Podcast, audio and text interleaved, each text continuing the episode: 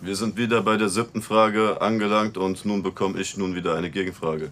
Ey, Yo, yo, also die Gegenfrage wird wie folgt aussehen. Hier wird ein ostdeutscher Gast, äh, der, Geht's jetzt los? der aus dem Norden kommt, ein Der nordostdeutscher Heiner. Gast kommt. Heiner heißt der Herr und er Heiner ist Meier. sehr charmant. Heiner Meier, ja. Und Danke. ich übergebe jetzt schnell. Heiner, Ja, die. Äh, also meine Frage ist, was halten Sie denn von, dem, von der Superklasse Sportart im ersten Wasserball? Ja, Wasserball kann ich nicht Schwimmern nicht empfehlen. Wie, wie sind das denn? Ja, da muss man halt echt strampeln. Müssten wir einfach mal reinwerfen von Bist die kleine. ganze Zeit am Strampeln, Strampeln, machst Trampelmann, wirst mal getunkt so, tust ein bisschen Poolwasser schlucke so, ja.